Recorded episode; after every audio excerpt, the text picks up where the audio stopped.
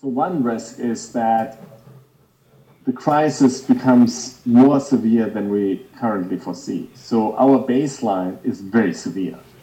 It's, it's of the severity of many stress tests of bank supervisors. But of course, things can always get worse. And so even when, when we are in this very severe scenario with a sharp contraction, a global contraction, right? I mean, we forecast that 170 out of 190 countries are going to see negative growth this year in, including many, many emerging markets. Not all. There are some emerging markets with positive growth. But you know, most emerging markets have negative growth. In Europe, pretty much every country has negative growth. And um, so, you know, it's a very adverse scenario that we are in in the baseline. But things could always get worse. It's a small likelihood, but it's possible. And then finally, I mean, in every country, there's a weak tail of banks, right? there's sort of like you can think about the average bank or the top banks, but then there are a bunch of weak institutions.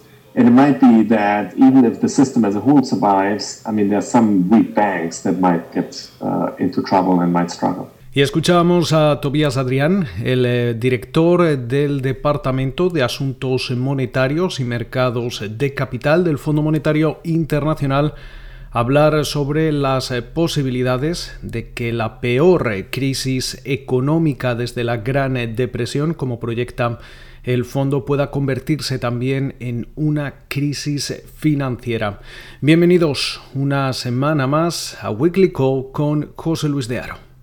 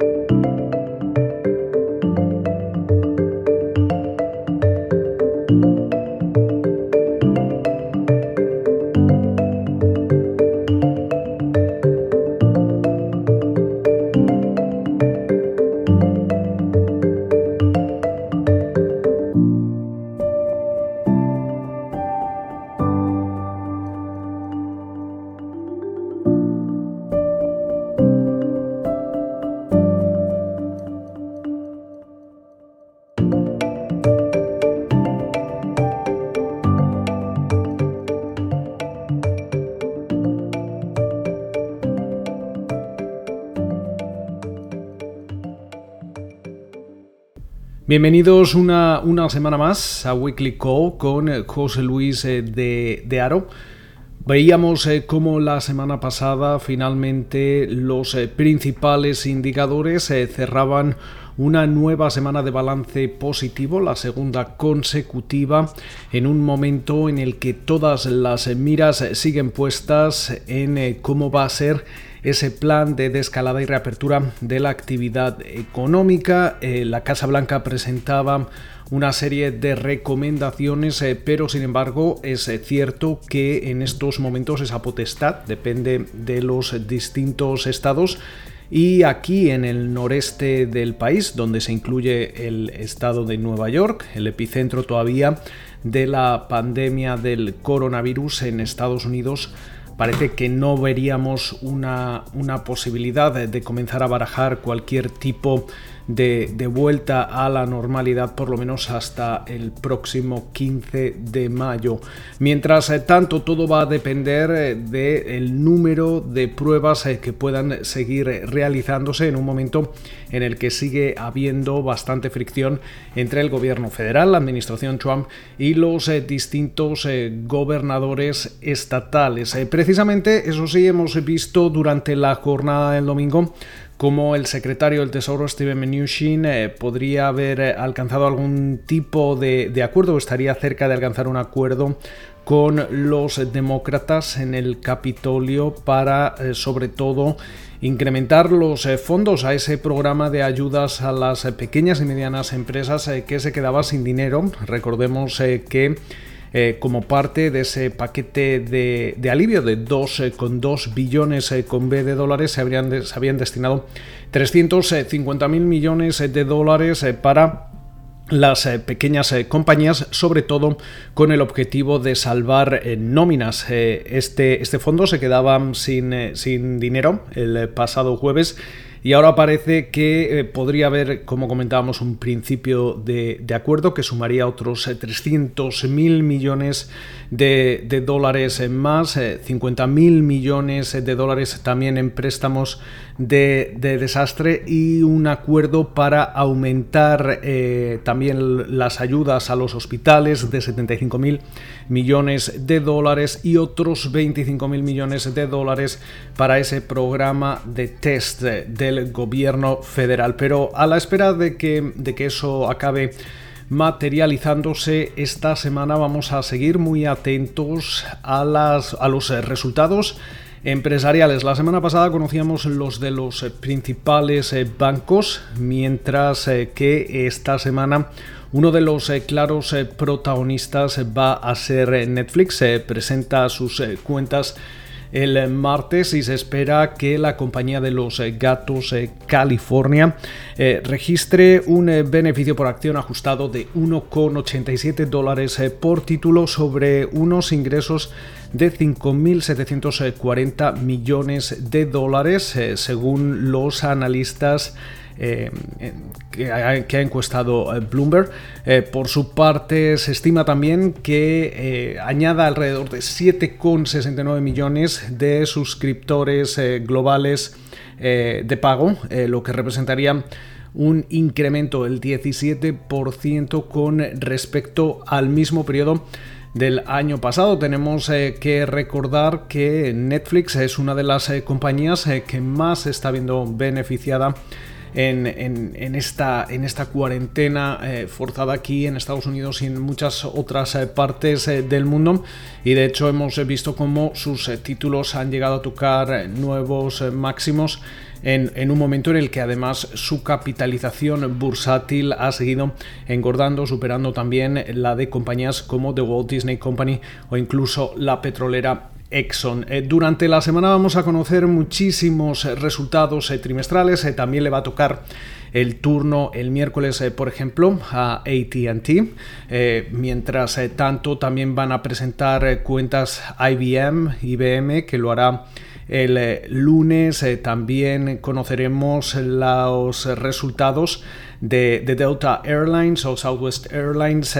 Delta presenta el miércoles, Southwest lo hace el jueves las aerolíneas son precisamente una de las industrias que más afectadas se están viendo por toda esta situación y además hemos visto cómo ya eh, han acordado el, recibir ayudas eh, por parte del gobierno federal. También presentan eh, sus cifras Coca-Cola, Intel, Eli Lilly y Verizon, entre otras compañías en una Semana en la que también vamos a seguir viendo eh, resultados eh, macroeconómicos.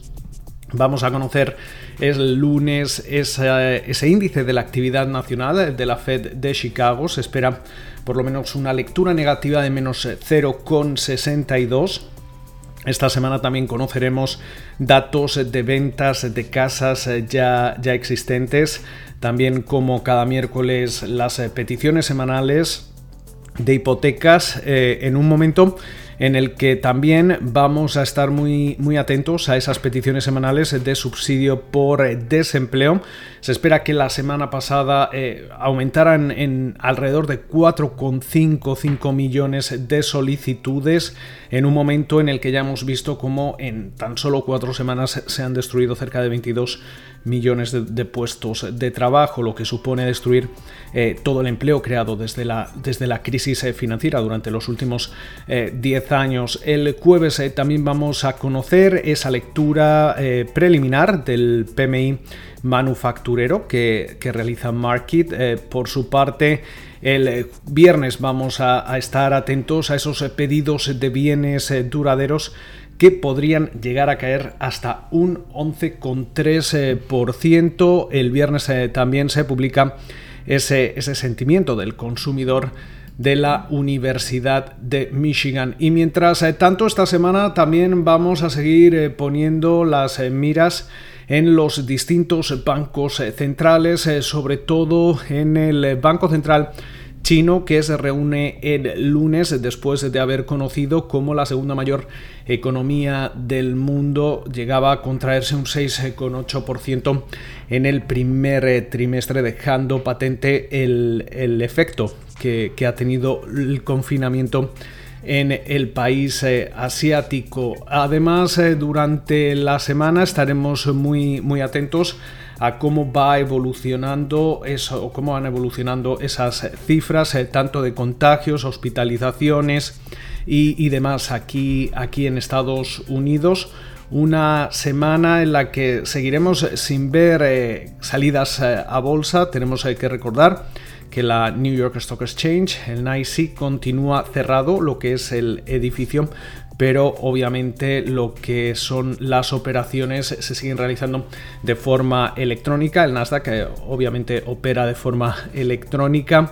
también y también vamos a estar atentos a distintos, distintas em, compañías eh, que celebran eh, sus eh, reuniones, lo van a hacer reuniones anuales y lo van a hacer de forma virtual. Vamos a estar pendientes sobre todo de compañías como es el caso de Coca-Cola, AutoNation, mientras eh, que también se reúnen esta semana eh, Kellogg, eh, Canadian Pacific, Domino's Pizza y Whirlpool, entre, entre otras. Y mientras tanto, seguiremos también muy atentos a, la evolución de los mercados después de que, como comentábamos, hayamos ya sumado dos semanas con un balance semanal positivo eh, a la espera de seguir eh, viendo cómo evoluciona toda esta situación. Atentos eh, también a, Boeing sobre todo porque a lo largo de, esta semana parece que alrededor de 27.000 trabajadores podrían comenzar a, volver a su, a planta de, de Puget Sound eh, en eh, Washington para comenzar eh, o reanudar la producción tanto del 747, 767, 777 y el 787. Con lo cual estaremos también atentos a cómo se va normalizando esa situación en, el fabricante aeronáutico, otra de las compañías que se ha visto muy afectada por el coronavirus y previamente también por esa crisis del 737 MAX eh, que de momento no tiene vistas de eh, salir de esa cuarentena y además eh, tenemos que recordar que esa producción del 737 MAX lleva frenada desde mediados de enero. Con lo cual muchísimas referencias, nosotros intentaremos seguir haciendo un pequeño resumen, analizando lo que va ocurriendo a lo largo de la semana. Se lo contaremos aquí en Weekly Co con José Luis de Aro. Pasen ustedes eh, una buena semana, nos escuchamos en siete días y sobre todo manténganse en sus casas y escuchen las recomendaciones por parte de las autoridades.